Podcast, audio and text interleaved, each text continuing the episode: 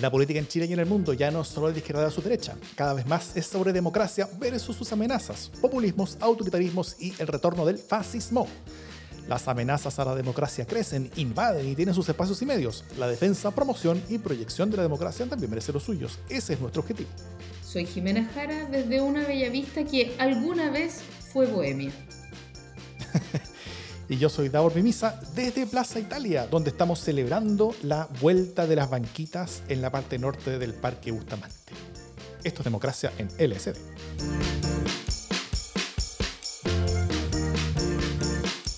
¿Cómo estás, Jimena?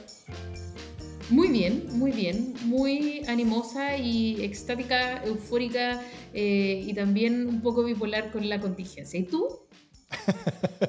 sí, han pasado hartas cosas. Eh, yo estoy bien, tranquilo, eh, pero, pero también bien, bien activo entre, entre radio que tuve ayer. Ayer también grabamos como primera hizo una casa al tiro, ya grabamos y enviamos a todos los correos de nuestros portantes el LSD sin censura de abril. Así que estuvimos muy ocupados y muy entretenidos también. Eh, pero sin contar demasiado, Jimé, ¿de qué hablamos en el programa este mes? No, yo no puedo, o sea, cualquier cosa que cuente ya estoy revelando demasiado porque ayer Davor se tiró una papita que era eh, bien interesante y además un poco chistosa, pero, pero digamos, altas intrigas de Palacio se narraron aquí. Eh, sí, Sí, fueron intrigas de Palacio, efectivamente. Dejémoslo hasta ahí, porque lo que se dice en LSD sin censura se queda en LSD sin censura. Em, bueno, y, este, es el capítulo mensual especial que le entregamos a todos nuestros aportantes, eh, quienes nos aportan mensualmente en revenue. Gracias a todos ellos, nosotros estamos, eh, podemos pagar los costos de este podcast y podemos pensar en hacer más todavía, que es lo que queremos hacer. Em, eso, el link a Revenue para que también puedan aportar está en, los, eh, en, la descripción del, podcast o, eh, o, del, video, como, como, como ustedes nos, escuchen o ven. Y también quienes nos quieren aportar desde el extranjero pueden hacerlo vía Patreon. También está ahí el link disponible. Dicho todo eso, vamos con los temas del día.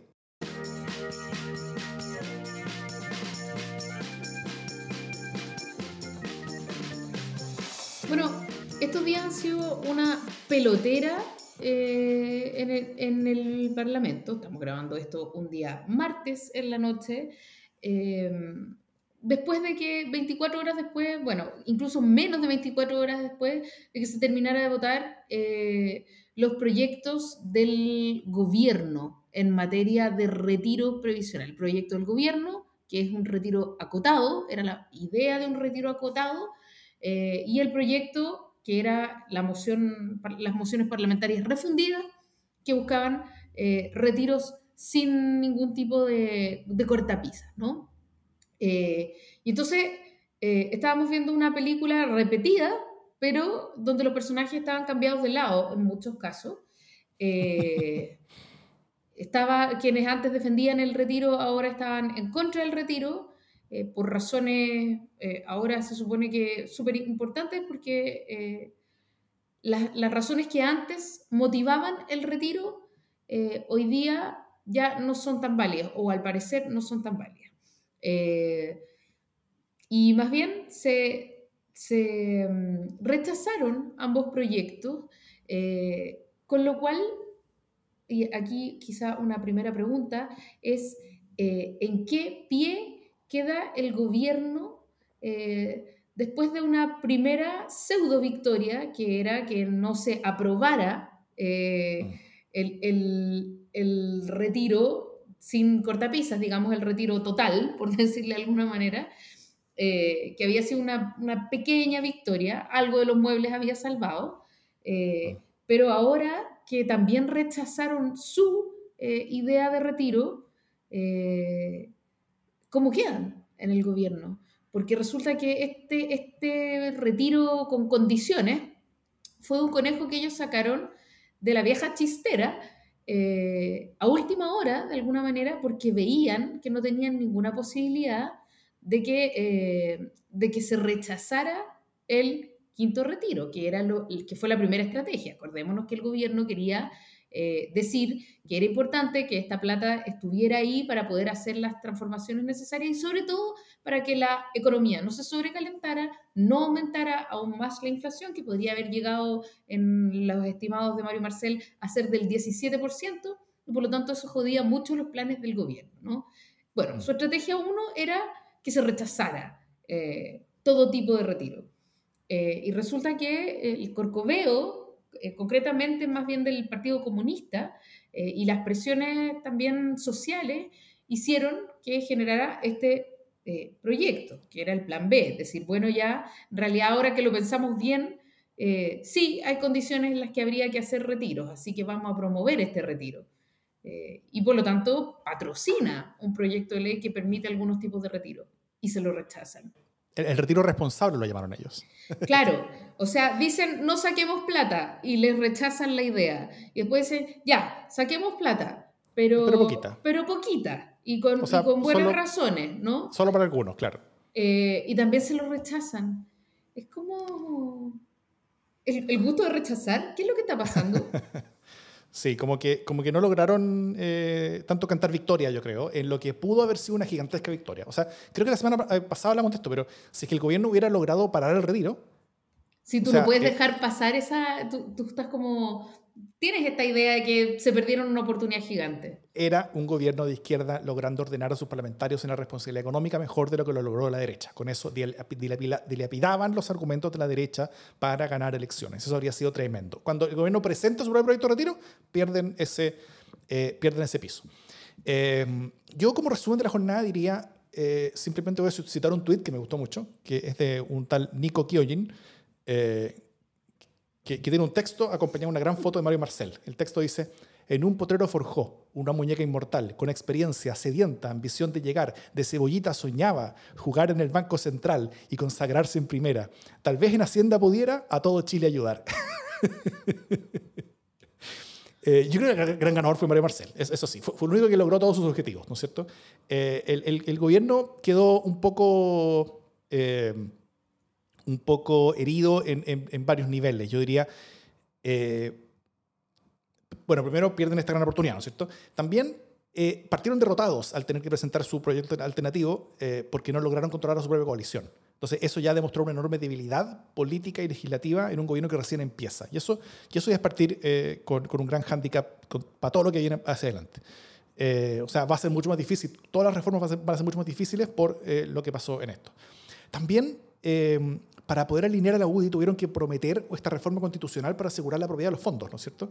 Lo que no es tan terrible en sí mismo, pero dado que en la convención no solamente han rechazado consistentemente eso, sino que hace unos minutos recién acaban de rechazar nuevamente la inexpropiabilidad de los fondos de pensiones, en no solamente una, una indicación, sino que dos indicaciones, dos veces, por amplias votaciones y con gente aplaudiendo eh, de, de, las izquierdas de la, de la convención, eh, se rechazaron eh, la inexpropiabilidad de los fondos de pensiones en la convención. Entonces, eso lo que genera es una, es una ventaja para el rechazo, ¿no es cierto? Dado que la constitución actual va a tener, si se aprueba esta, esta reforma constitucional, va a tener eh, los fondos como inexpropiables, mientras eh, la, la, propuesta de constitución no va a tener la inexpropiabilidad de los fondos en, como parte del texto.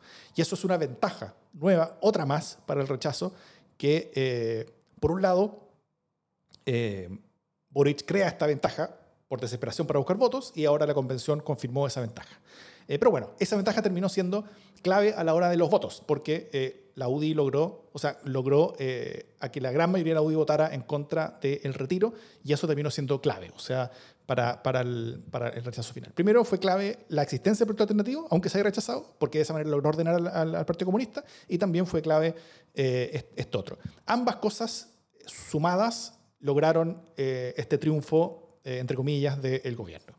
Y también yo, diría que esta votación deja al gobierno de Boric con su relación debilitada con, los partidos como el PPD, el Radical, donde todos, casi todos aprobaron el retiro, o incluso socialistas, donde algunos aprobaron, pero el resto no rechazó, sino que se abstuvieron. Y eso es interesante, porque en la práctica el abstenerse es lo mismo que rechazar para votaciones como esta, que son de quórum calificado, ¿no es cierto? Pero el escoger abstenerse, al final es una señal es dar una señal política. Entonces, el, el, la coalición de gobierno ampliamente entendía, yo creo que queda media tembleque después de esto.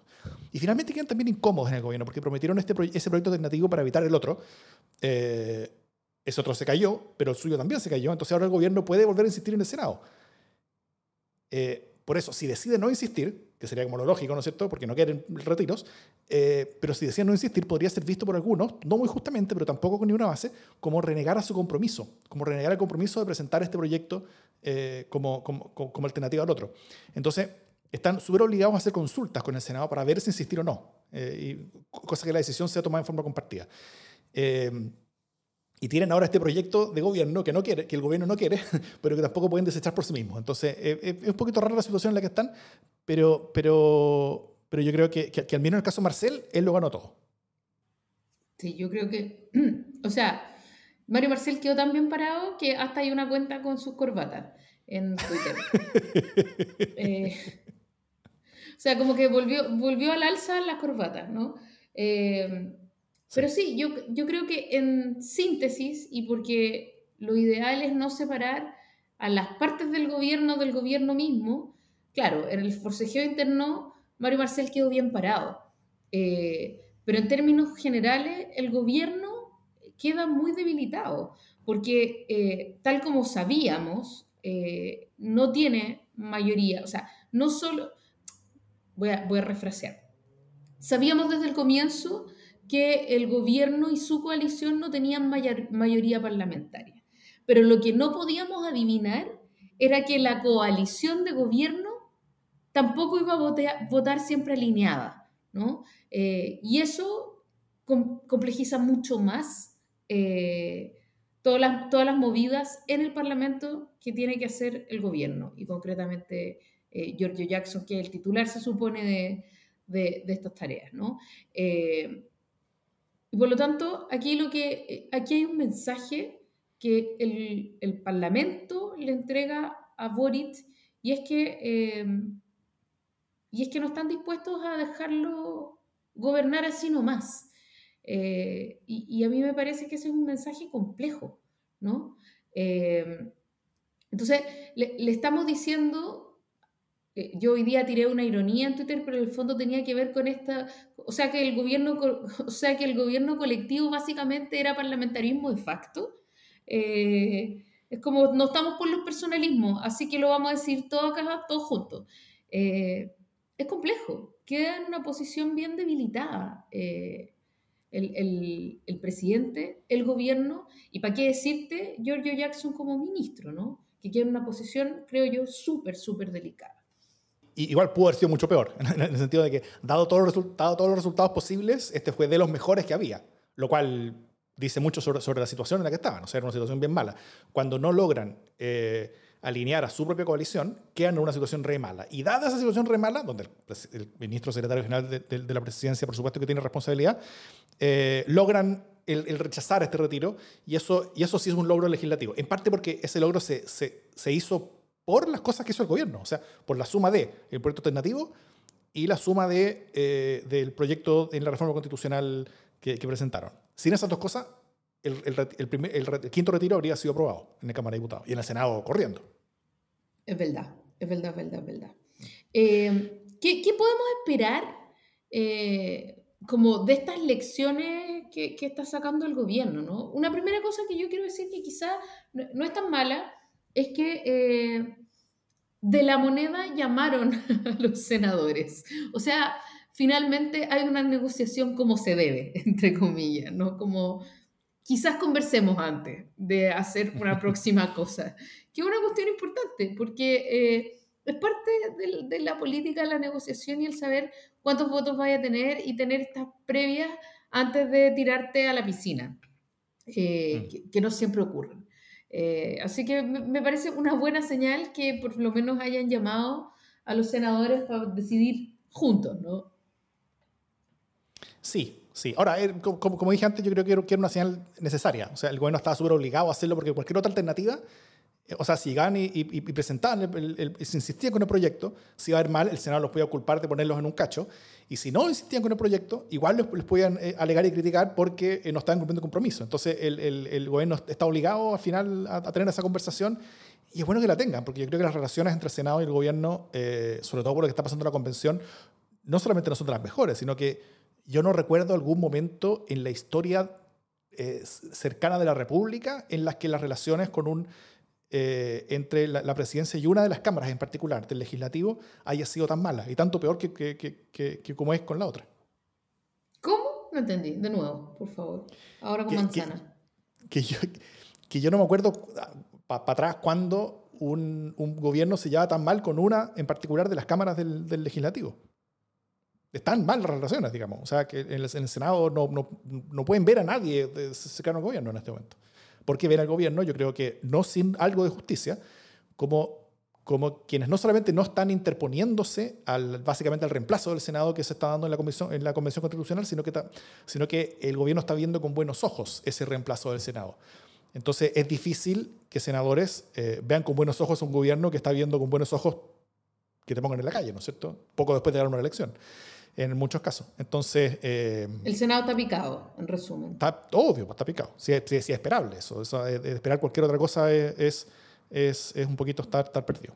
Oye, eh, a mí me gustaría solamente destacar un par de cosas que pasaron con, con, con, esta votación y que yo creo que habla sobre otras cosas, ¿cachai? Una, eh, que por ahí se dijo que prácticamente todos quienes iban a votar por el retiro iban a hablar en la sala. Al, tiro voy por qué. Y que casi todos quienes votarían en contra del retiro iban a evitar hablar, ¿no es cierto? Y esto habla de, cómo todo esto es performativo, de cómo todo este proyecto es como para decir que yo estoy a favor, pero las creencias internas de las personas importan, importan un poco poco, ¿no es cierto? O sea, si, si, si, yo, si yo creo que esto es verdad, es verdad bueno o, o creo que esto es verdad malo, como que no importa mucho. La, lealtad de los partidos no importa mucho. La lealtad del gobierno no importa mucho. Ya vemos como la coalición de gobierno, tal como le pasó con Piñera, se partió entera en, en, en el voto. Eh, pero fue muy interesante cómo eh, el, hacer este análisis de ver si es que calzaba el número de personas que hablaron en la sala, en la votación, con las personas que finalmente eh, votaron eh, a favor del quinto retiro. Y se, pidieron, ¿hay unas cuántas palabras se pidieron en la discusión, Jiménez? ¿Cuántas? 70 palabras se pidieron. ¿Y hay unos cuántos votos tuvo el, el quinto retiro? No sé. 70 votos. En resumen, no voto si no hablo. claro. Em, o sea, la gran mayoría de quienes aprobaron el retiro hablaron y la gran mayoría de quienes no aprobaron el retiro no hablaron. Y eso habla un poquito, eso habla muy, muy, muy mal de, de, básicamente cómo está el Congreso y, y, la, y la em, yo, ya hablaría como de una peronización en la, que, en, la que lo único que importa básicamente son las carreras personales y no hay lealtad básicamente con casi nada más. Y lo otro que a mí me pareció muy preocupante es que al final los extremos políticos fueron los responsables en esta votación y el centro fue el populismo irresponsable. O sea, lo cual es dramático. O sea, eh, eh, el Partido Comunista casi entero alineado en contra del retiro, eh, el Frente Amplio completamente alineado en contra del retiro algunas de, estas como, como, como, archipiélagos de izquierda más pamela-agilísticos postularon todo a favor. Eh, por otro lado, el Partido Republicano casi entero en contra del retiro. La UDI muy mayoritariamente en contra del retiro. RN mucho más a favor del retiro. Eh, eh, o sea, fue... Y, al medio una debacle. Entonces, ¿me, ¿me, puedo mandar un pequeño rant sobre el centro político, Jiménez? ¿Me das permiso? Dale, dale. Mira, lo, lo, el voto de retiro fue yo creo que una debacle, o sea, programática, política y moralmente eh, para todos los partidos centropolíticos, excluido tal vez el Partido de la Gente, porque para eso están. O sea, era eh, eh, esperable que esos hueones voten en contra. O sea, voten a favor de retiro porque, porque es como su cuestión. y tal vez el Partido Liberal, que ellos sí lograron casi controlarse. Pero el PPD, todo menos uno, votaron por el retiro. Radicales, todos. La DC, 5 a favor, 3 en contra. Evópoli, 3 a favor, 2 en contra. O sea, ese, ese rol de Evópoli como el partido responsable desaparece. Eh, RN, 19 a favor, 7 en contra. O sea, para todos ellos solamente queda abyecto terror a perder sus cargos. En el agujero donde antes eh, hubo convicciones de algún tipo. O sea, hoy no hay nada, no hay nada dentro de ellos. Solamente está el cargo y el poder y el lugar y, cuidar la silla en la que están sentados. Eh, y, sobre todo para, esa centroizquierda, ¿no es cierto? El, recuerdo de esa concertación está completamente muerto, yo diría. no solamente no son alternativa hoy día, sino que son un estorbo para que pueda existir y desplegarse un centro político, centro izquierda, incluso centro derecha, eh, decente para Chile. O sea, yo espero que la DC, el PPD, el Partido Radical, al menos ellos terminen de morir rápido en vez de tener una agonía larga que los dañe tanto a ellos como a todos nosotros, porque como están, esa centro izquierda es un peligro para Chile. Y Chile necesita centro izquierda, pero claramente no los necesita a ellos. ¡Wow! Menos mal que no metiste al Partido Socialista en esto, espero que haya sido, por último, por respeto a tu copanerista. Eh, no, el, el, Partido Socialista actuó, actuó, de manera bastante responsable, más o menos igual de responsable que la UDI, eh, como nivel de responsabilidad. Ya, bueno, a ver, también encuentro, permíteme que te diga que encuentro súper mañosa también esta cosa de que eh, hay una coincidencia en las votaciones del Partido Comunista y de la UDI, entonces la UDI y el Partido Comunista son lo mismo. No, no, no. No, estoy diciendo eso. Y, y, y, cada uno votó por razones bien distintas entre sí. Pero yo con eso no estoy enarbolando a la UDI y al Partido Comunista como partido responsable. O sea, en esta votación actuaron como tales, pero, pero fue porque les prometieron otras cosas. Eh, lo que sí estoy destacando es que todo el bloque centro político fueron unos irresponsables de mierda. Y esa weá es, es realmente. Eh, yo, insisto, es, es, es, una debacle programática, política y moral. Nivel ejército de Chile, o sea, hecho bolsa. Ya, pero además tiene que ver justamente con, un, con una compuerta que, que, se abre a propósito de las presiones ciudadanas también, ¿no? Que es, que es lo popular, ¿no? O sea, por, por ejemplo, Pamela Giles eh, así como un nivel más allá del populismo casi, que es como agarrándome, ¿para qué hablar del Frente Regionalista Verde Social? Eh, cuya única carta programática es los retiros, ¿cachai? Es cuando ya no tenéis de dónde rajuñar. Y eso no es solamente el Senado, ojo, eh, porque, porque acá Davor dice que el Senado está súper picado, lo cual es esperable, pero a pesar de que sea esperable, también es bien vergonzoso que toda la gestión del Senado de aquí en adelante y toda la relación eh, del Senado, tanto con el gobierno como con la convención, esté basada en el encono. Eh, o sea, si es por eso volvamos a elegir senadores que no estén tan picados, ¿me entendís? Porque no puede ser también, pues como que entendamos cómo funcionan las instituciones. Eh, y, pero, pero no solo ocurre con el Senado. O sea, también la Cámara de Diputados está movida por simpatías inmediatas, ¿no? Eh, y, entonces tienen que explicarse y sobreexplicarse eh, y tienen que, eh, se deben de alguna manera a decisiones que, que, que, son, o sea, tienen que tomar decisiones que son populistas. Mira a RN, ¿no? RN sin certezas, ¿no? Como no cachando mucho para dónde va la micro y tratando de agarrar un par de, un par de votos en la pasada, ¿no? Eh, me parece que, hay ahí una cuestión que habla no solo de, un Senado picado, sino que de un, de un quehacer político eh, bastante menos basado en ideologías que en, que en pequeñas ventajas personales. ¿no? Y ahí hay, una, ahí hay una falta de ideología que me parece grave que vemos, o sea, esta idea de que la política no es relevante, no es tan relevante, eh, finalmente termina haciendo que la política misma eh, entre en una crisis gigantesca, cuando cada uno, cuando cada uno se gobierna según sus pulsiones eh, y no según convicciones e ideologías. Viva, después de esto, viva agitación y propaganda. Obvio.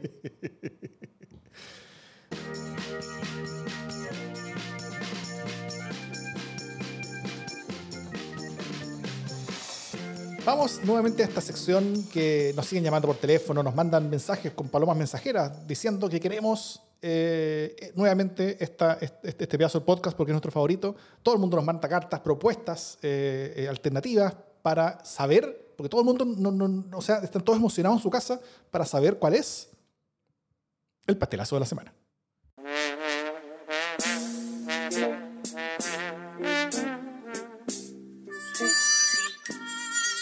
Fin del suspenso semanal.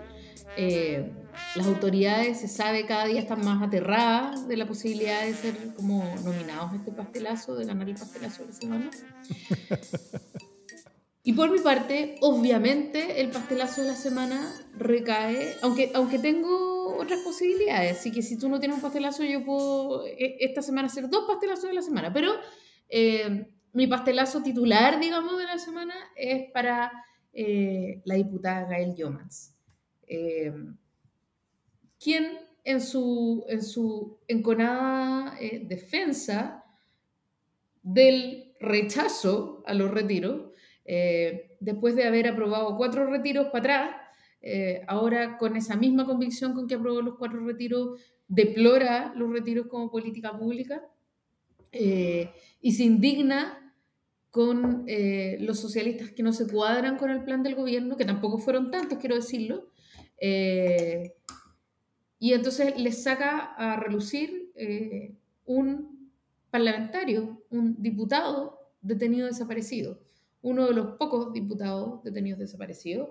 Carlos Lorca, médico, amigo personal en su juventud de Michelle Bachelet, y por lo tanto, eh, un muerto que al Partido Socialista le duele muchísimo. Eh, eh, no, es un santo, ni mucho menos, pero es un parlamentario que se perdió como detenido desaparecido, una víctima de la dictadura, y era un personaje importante para el Partido Socialista. Fue presidente de la Juventud Socialista también, y por lo tanto, cuando ella usa el nombre de Carlos Lorca solo para generar la furia eh, o, solo para picanear al Partido Socialista, lo logra.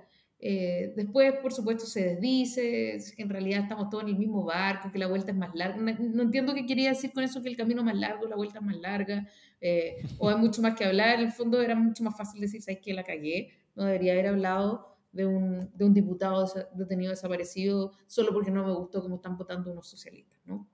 Eh, y aquí yo creo que es importante el, el, el, detenerse un segundo en cómo construimos alianzas, eh, cómo conmovemos no a nuestros adversarios, sino cómo conmovemos a nuestros eh, aliados ocasionales, aun si son aliados instrumentales, aun si no son nuestros hermanos del alma.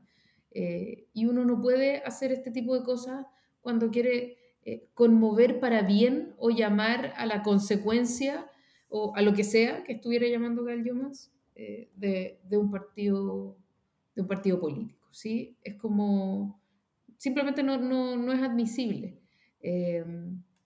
y nos recuerda, a mí por lo menos me recuerda la inmadurez, la liviandad, la, falta de respeto con la que muchas veces se, hace política.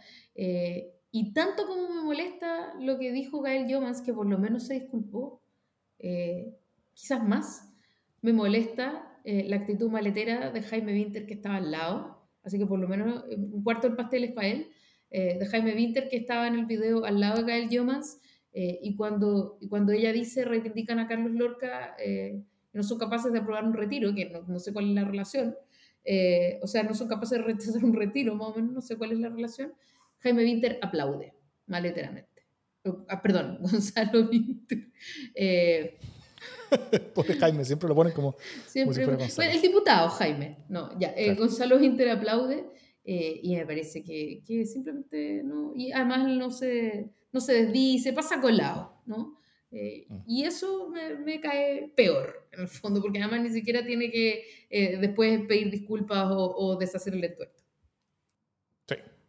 No, estoy de acuerdo. Fue muy, muy bajo Jovans. Y triste lo Inter al lado. Eh, mi pastelazo de la semana es para Carlos Gajardo, el, gran abogado ex fiscal, donde dice: Apoyé a Boric, pero no es un apoyo ciego, en la segunda del día de, del, lunes de esta semana. Y esto lo dicen base por, eh, entre las cosas que está haciendo el gobierno, pero también por las cosas que está haciendo la convención. Eh, eh, y,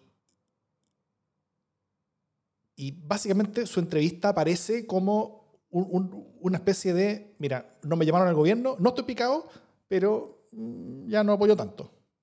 Eh, cuando era de los protagonistas en la campaña presidencial, era la franja política, era un gran apoyo. Eh, ahora sí, era, era, era un, posible nombre para muchas cosas. Eh, pudo haber sido ministro, y si no fue en la primera pasada, podría haber sido una siguiente pasada.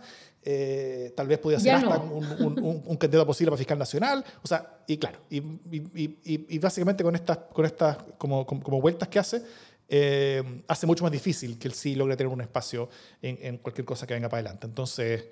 Eh, creo que fue gratuito y creo que no se ve bonito cuando, cuando uno sale tanto, tan protagonistamente en una franja, eh, dando un apoyo tan determinado a un gobierno, eligiendo uno apoyar en forma directa, utilizar el nombre, la imagen de uno y todo lo que, toda la mochila que uno trae para apoyar a una candidatura presidencial, eso es harto, eh, y, después salir a decir, sí, pero no tanto,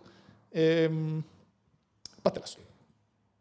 Sí, y habla de alguna manera como de la, de la no permanencia de las convicciones también. O sea, está bien, eh, cambiar tu opinión sobre, a partir de, lo, de la gestión que va teniendo el gobierno o no, pero ¿cómo le vas a tener tan poco respeto a tus propias convicciones personales? O sea, demórate un poquito más, me parece.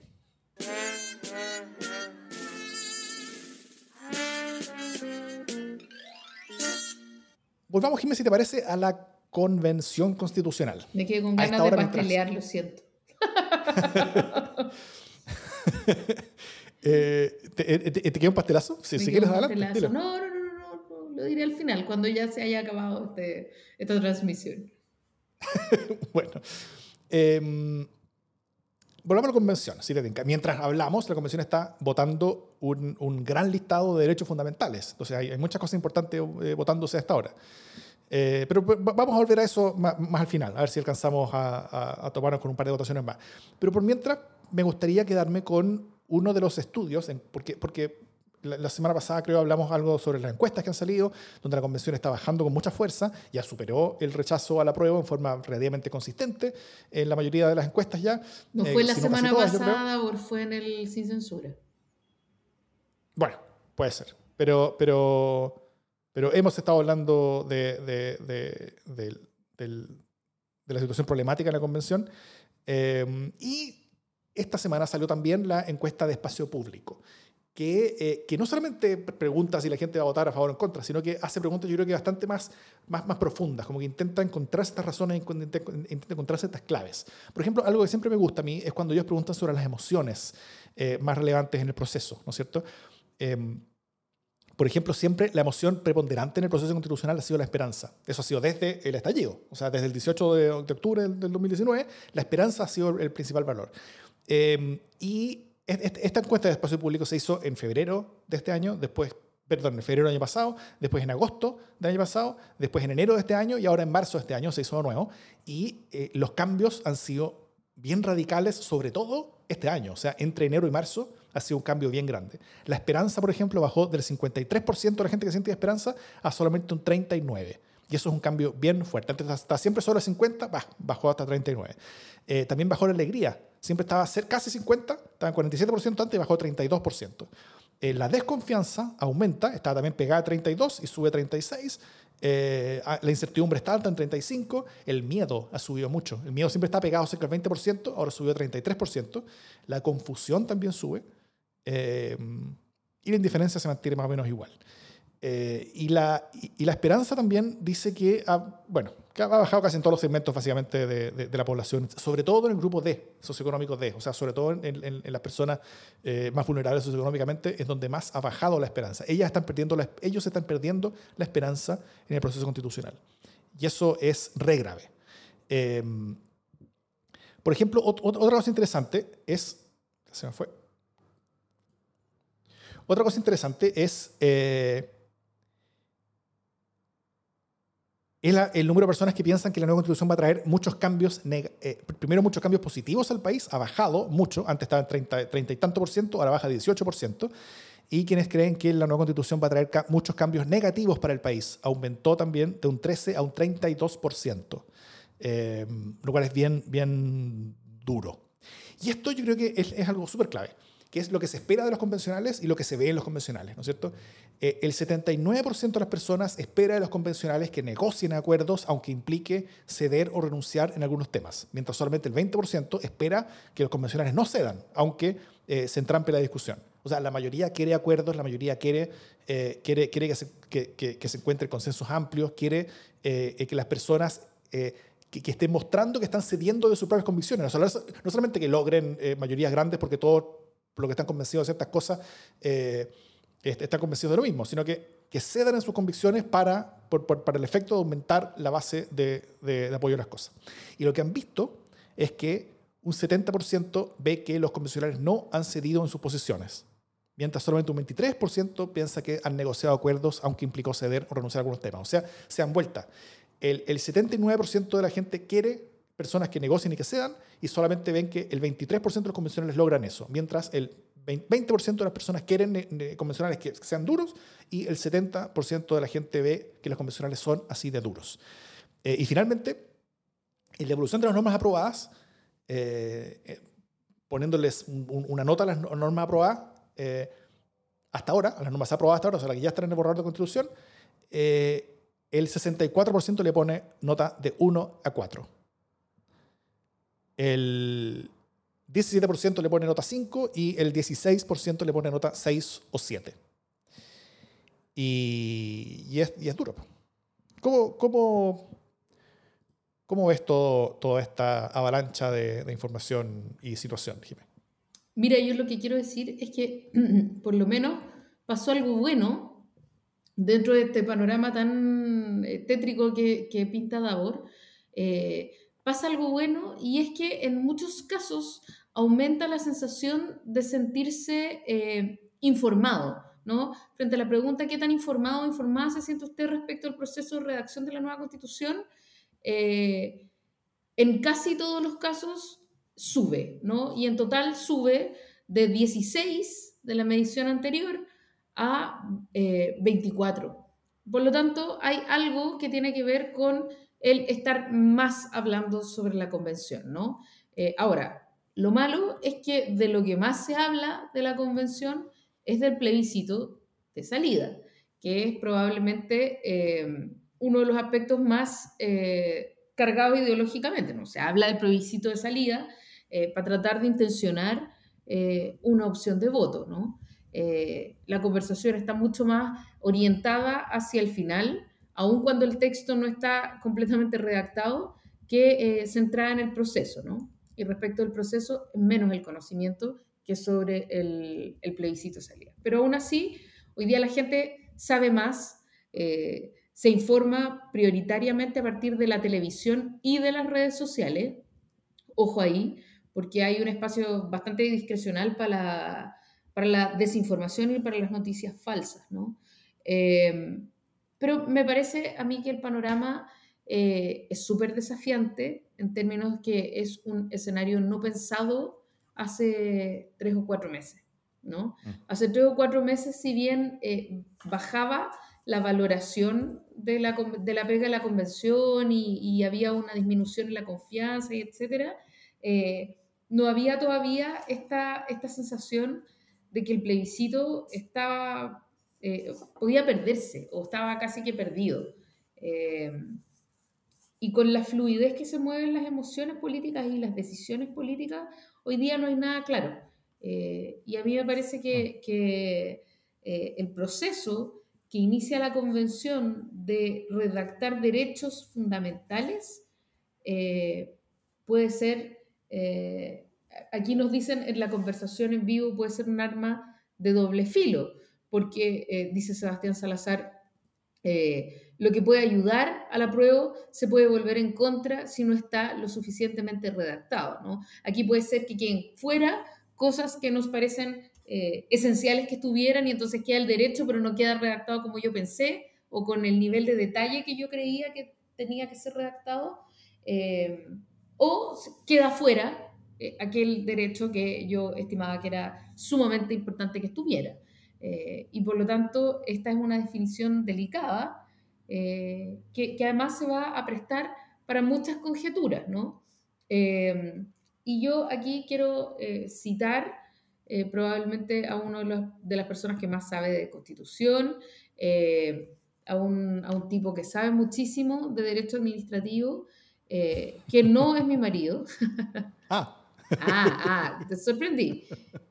Que, que es William García, que él fue el jefe jurídico de, de Sexpress eh, y que hoy día ponía como eh, un acento en una cuestión que no se ha hablado suficientemente, ¿no? Voy a citar su tweet. Él dice, para tener un Estado social no basta con el principio ni con catálogos de derechos, ni siquiera es necesario ni lo, ni lo uno ni lo otro. Veo demasiado entusiasmo con esas discusiones. Si es necesario, si es necesario un Estado eficaz. Sin eso no serán posibles los cambios. Dudo que lo estemos creando. ¿no? Entonces, él dice, bonito los derechos, ¿no? Eh, bonito declarar que es un Estado social de derecho, eh, pero ¿estamos garantizando con esta constitución que vamos a tener un Estado capaz de maniobrar o le estamos generando un lastre, estamos creando un elefante lento eh, que, va a tener mucha dificultad de movimiento y esta es una cuestión importante de, resolver, ¿no? Eh, mm. Cuando eh, esto pasa de ser como la justa redacción que necesitamos para aclarar cosas a ser un árbol de Pascua en el que no distinguimos las hojas ni las ramas, ¿no? Eso. Sí, estoy de acuerdo. O sea, eh, no solamente la, es necesaria la, existencia de un Estado eficaz capaz de hacerlo, eh, también es necesaria una voluntad política amplia por hacer esas cosas y también es necesaria una economía capaz de sostener todo esto, ¿no es cierto? una economía y un sistema tributario, como funcionando las dos cosas. Eh, este, esta eh, eh, cartilla de derechos no se financia independiente de cuántas reformas tributarias le pongamos, no se financia con el país que tenemos hoy día, sino que eh, se, tiene que entender como algo aspiracional ese futuro y esa aspiración se va cumpliendo mientras Chile crece económicamente. aunque todas las cosas que tengamos, aunque todo lo que produzcamos sea todo impuesto, no alcanzamos a financiar todas las cosas que nos gustaría tener como, como, como derecho y que probablemente muchas de ellas van a estar explicitadas en la, en la, en la, en, en la, propuesta de constitución. Pero también está el, la, en, la misma propuesta de constitución la, como el, el, principio de que los presupuestos tienen que ser, los presupuestos públicos tienen que ser eh, responsables eh, fiscalmente, con lo que también eso pone un, un, freno básicamente a todos los derechos que queramos mientras podamos financiarlos. Entonces ahí la pregunta es cómo logramos aumentar eh, las capacidades en, en, en, muchos sentidos, una de las cuales es plata, lógicamente, para que se decida una economía mucho más productiva, mucho más grande, eh, pero también eh, con, con, tributos que sean distintos también, pero también un Estado eficaz que hoy día no estamos tanto teniendo. La, Constitución sí se está preocupando en algo de, por ejemplo, cosas como la alta dirección pública. Sí le está dando mucho más peso a, eh, a, que muchos más cargos se nombren por ahí, ¿no es cierto? Entonces está tal vez profesionalizando algo más el Estado, lo cual yo creo que es bueno, pero igual eh, e, efectivamente hay, hay, grandes y enormes desafíos que no se están viendo. O sea, todo el mundo está hablando y se, llena la boca con, con, reforma del Estado, pero, pero en, en, en, propuestas prácticas y concretas para, para lograr un Estado mucho mejor y mucho más capaz, eh, no están así. O sea, eh, cuando uno le entrega un, mucho mayor rol del Estado, nuestras, o sea, en, todos los aspectos de nuestras vidas, en, la provisión de derechos, en, economía a veces, en algunos aspectos, en, en, la administración de muchas más cosas, eh, no es simplemente cosa de agrandarlo, no es simplemente cosa de plata, sino que es, es, es cosa de, de, de, de, tener una capacidad de escalar gestión que muchas veces no se tiene. De hecho, en Chile, las mismas empresas privadas en Chile tienen enormes problemas para escalar gestión. BTR, cuando una empresa chiquitita solamente para, el barrio alto, funcionaba muy bien. Eh, la internet le llegaba bien a todo el mundo, el cable estaba perfecto. Cuando uno tenía un problema, los gallos llegaban al día siguiente. Todo, todo funcionaba perfecto. Pero cuando, cuando crecieron, explotaron, pasaron de tener 500.000 a tener 4 millones de clientes, eh, el servicio era como el ajo. Eh, y, la señal se caía todo a, a, cada rato, no tenían capacidad de controlar la cosa, porque escalar no es fácil. Y ese escalamiento es un proceso que se está dando en todas las unidades del Estado, en educación, en salud, eh, en, pensiones, si se quiere hacer una, una, reforma. Eh, todas las cosas implican muchas veces más Estado, pero ese más Estado siempre viene aparejado con mayores necesidades de gestión para, para, para, para que ese más Estado sea efectivo, porque si no, simplemente yo llevar de plata a, una, eh, a, un, departamento, a una oficina, y esa oficina no va a producir más, no va a hacer más cosas. Eh, porque no es fácil eh, eh, eso, no es, no, no, es inmediato. Y por supuesto que no es solamente ponerlo como principio en una hojita. Eso, no, eso, eso es algo que no, que no nos lleva realmente en esa dirección. Sí, yo quiero solo como me gustaría casi que hacer un coloquio, me gustaría hacer una pregunta abierta como a los entendidos en este tema, entre los cuales obviamente no me cuento, si es más importante tener un, un texto constitucional que sea eh, lindo, abarcador, declarativo, o si es más importante tener eh, una buena herramienta. ¿Qué, qué es verdad? O sea, sabemos que la, que la constitución eh, tiene al menos dos dimensiones. Una dimensión que es declarativa y que tiene que ver aunque se garantizan derechos que a lo mejor yo no voy a llevar la constitución para exigir mi vivienda, ¿no? Hoy día eh, se, consagró el derecho a la vivienda digna y no sé qué. Claro, yo no voy a ir al, al MIMBU, eh, o al menos supongo que es lo que espera Carlos Monte que no ocurra, eh, con, la, con la constitución a exigir mi, mi, mi DFL2 ya. se entiende que, que la constitución propende a un estado de vida, a un buen vivir eh, que tiene que ver con unas ciertas máximas, con unos ciertos valores, con una cierta garantía y con unos ciertos derechos. Por lo tanto, lo declarativo no es, eh, no es una estupidez, ¿no? No, no, es, no, es, como que, oye, mejor que no digan nada. Eh, pero tiene también una segunda función que es posibilitar movimientos de la ley, poner un marco que permita un actuar en el Estado. Y ahí yo quiero preguntar, entre esas dos funciones que tiene esta constitución, ¿cuál es la que más nos sirve hoy día? ¿no? Eh, ¿Una que sea una mejor herramienta o una que sea una mejor declaración? Porque combinarlas no siempre es bueno y mi intuición hoy día al ver la conversación eh, que tiene que ver con la redacción y la exacta redacción y la justa redacción, yo entiendo que eh, es importante porque se puede hacer, sino trampas, ¿no? Y porque siempre vamos a volver a la Constitución cuando toque eh, hablar de la constitucionalidad de las leyes. Eh, pero en cuanto nos estamos yendo al chancho con la, con la redacción, eh, quedándonos en las palabras, y en cuanto eso es fundamental porque va a permitir posibilitar o, o, facultar ciertas, ciertas cuestiones. No sé si se entiende la, la disyuntiva que, aprecio acá. Sí, se entiende. Y, creo que es una de las preguntas fundamentales del proceso.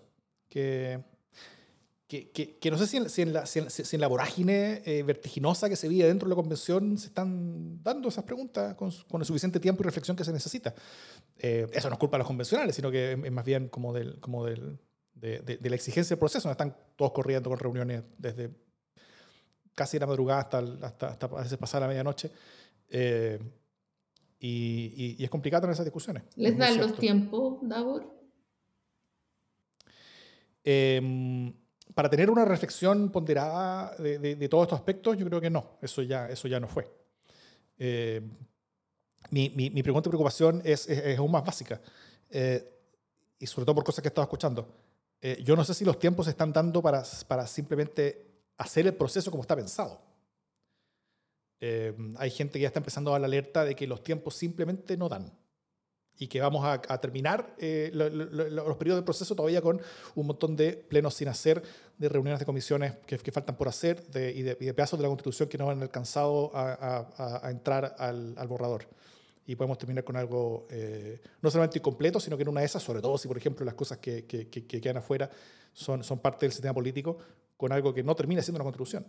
Eh, y eso sería bien complejo y bien, y bien, y bien, em, fatal, tal vez, para ahora el plebiscito. Ya. ¿Qué viene entonces? Em, bueno, ahora, a esta hora se están discutiendo los derechos fundamentales, como hablamos, cosas relacionadas con la vida de las personas, salud, pensiones, educación, temas laborales, propiedad, derechos al agua. Eh, todas estas cosas deberán ser principalmente bien vistas, yo creo, por la enorme mayoría de la ciudadanía, ¿no? O sea, Em, ¿Tú, Jimé, crees que esto, este, este, este, posible cambio de tema, cambio como de, como de cambio de frecuencia en torno a la conversación, en torno a la convención, eh, será suficiente para al menos cambiar un poco las percepciones y, y, dar vuelta un poquito a la máquina? Yo creo que es una súper, súper buena oportunidad, pero em, depende de quién se apropie de esa conversación. ¿sí? O sea, creo que es una conversación que tiene muchas oportunidades para eh, promover el valor de lo que está haciendo la convención para amistarse con una ciudadanía que se, que, que se ve y que se muestra confundida en muchos casos y desinformada eh, también respecto de lo que está ocurriendo, eh, porque esta es quizá la parte más fácil, entre comillas, de comprender de la tarea que está haciendo la convención. Eh, pero también depende de quienes monopolicen o de quienes sean las voces principales en este debate. ¿no? Ya sabemos que tenemos una derecha o una buena parte de la derecha eh, cuyo interés es que se rechace eh, el texto que se está eh, redactando aún antes de que esté redactado, ¿sí? Y por lo tanto, si esas voces son las que logran monopolizar la, conversación o tener una voz más fuerte, es una oportunidad perdida. Es decir, aquí es cuando los apruebistas tienen que, tienen que tomar la posta y tienen que correr y tienen que monopolizar la conversación y coparla. ¿no? Aquí se tiene que generar un ánimo de que esto es bueno. Eh, no sé si eso va a ocurrir, ¿no? Como pensando, eh, pensando en cómo está instalada la emocionalidad y pensando también en los problemas de comunicación que ha tenido la convención eh, que han sido sistemáticos. Son, dos grandes obstáculos para que esta oportunidad sea tomada, pero yo desearía que sí fuera.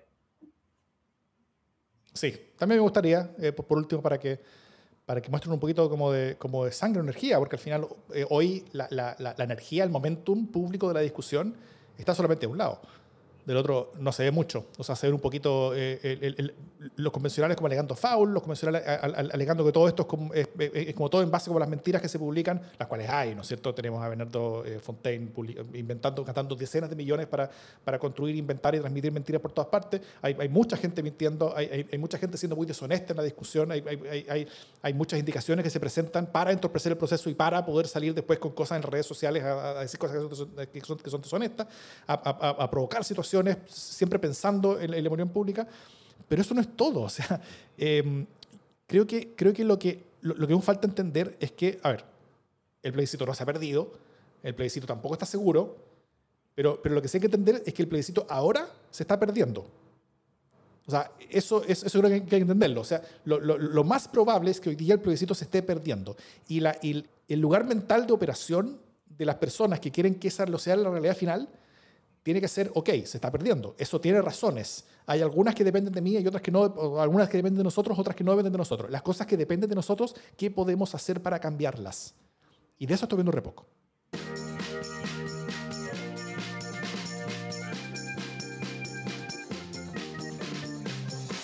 Las buenas noticias. ¿Qué buena noticia tienes, Jimejara? Eh, obviamente que llegué, como siempre, a, esta parte de nuestro podcast eh, sin una buena noticia. Tenía la buena noticia de que, era que, el primer derecho fundamental que se aprobó es el derecho a una vivienda digna, pero en el fondo esa noticia ya, ya la hablé eh, en, la conversación general, entonces ya no tengo buena y, y, se han aprobado otros derechos fundamentales en, en pasadas anteriores. Esta no es la primera pasada, este, este es como el segundo informe de la Comisión de Derechos Fundamentales, ya se han aprobado otros antes. El primero que se aprobó hoy día, ya, córtala. Pero de todas maneras no me sirve como buena noticia, así que tengo que pensar en otra cosa, así que mientras tanto tú puedes decir tu buena noticia. Ok. Eh, yo diría que la gran noticia del, de la votación del retiro, el primer tema, eh, que fue algo que, no, alcanzamos a decir al, principio, pero, pero que finalmente es la buena, o sea, no, es que Marcel quedó contento, no es que el gobierno se salvó de una que pudo haber sido peor, no es que la UDI quedó con una herramienta, bueno, que esa claramente no es buena noticia, que la UDI quedó con, una herramienta a favor del rechazo, pero eh, la inflación va a subir menos de lo que podría haber subido. Y eso es una buena noticia. O sea, eh, quienes están peor en Chile hoy día no van a estar aún peor por la acción irresponsable de parlamentarios que buscan un aplauso fácil a costa del hambre de los más pobres. Y eso creo que es, es, es, muy bueno, es una buena cosa. O sea, Chile no es mejor, o sea, no va a ser mejor gracias a este resultado de, votación en el Congreso, pero nos salvamos de que pudiera ser peor porque estuvimos a punto, a punto de que eh, fuéramos un peor país por esa votación. Algunas personas iban a poder sacar plata, pero el costo de eso es que la enorme mayoría eh, iba a tener que incurrir en gastos mucho mayores. Y quienes son los que tienen eh, apenas plata para, para, llegar al fin de mes, eh, iban a ser los que más iban a sufrir, iban a ser los que iban a tener que, escoger. Si, eh, qué, qué, cosas de las mínimas necesarias para sobrevivir son las que van a poder comprar y cuáles no. eso es una cosa que ya están teniendo que escoger con, con la inflación que ya tenemos y, y, hacer aún mayor ese problema habría sido terrible. Entonces, nos, el habernos salvado de, de empeorar esa, esa, grave situación que ya estamos viviendo, creo que es una buena noticia. Sobre todo si se suma al otro, em, al otro anuncio que hace criteriosamente Mario Marcel, que es acelerar la llegada a los 400 mil pesos como sueldo mínimo. ¿no? Eh, Así es. Que en el fondo, eh, de alguna manera, complementa o, o, o, ayuda a ecualizar esta, esta necesidad o esta rabia porque no voy a tener plata inmediata, ¿no? Justamente quienes ganan el sueldo mínimo es quienes están más complicados con la inflación. Eh, ya solo falta que se, asume, que se, que se anuncie eh, el aumento de la beca de la beca Junaed, que ha sido una cuestión que está, ojo, el tema que se viene, creo yo. Así que, como siempre, una buena noticia con mala noticia como cola, eh, para no perder la tradición. Pero, pero bueno, al menos la buena noticia de que se va a acelerar la llegada a los 400 mil pesos y que en enero debería haber una nueva, una nueva alza. Muy bien. ¿Esa fue tu buena noticia? Y sí. Dicho eso, esto es democracia en LSD.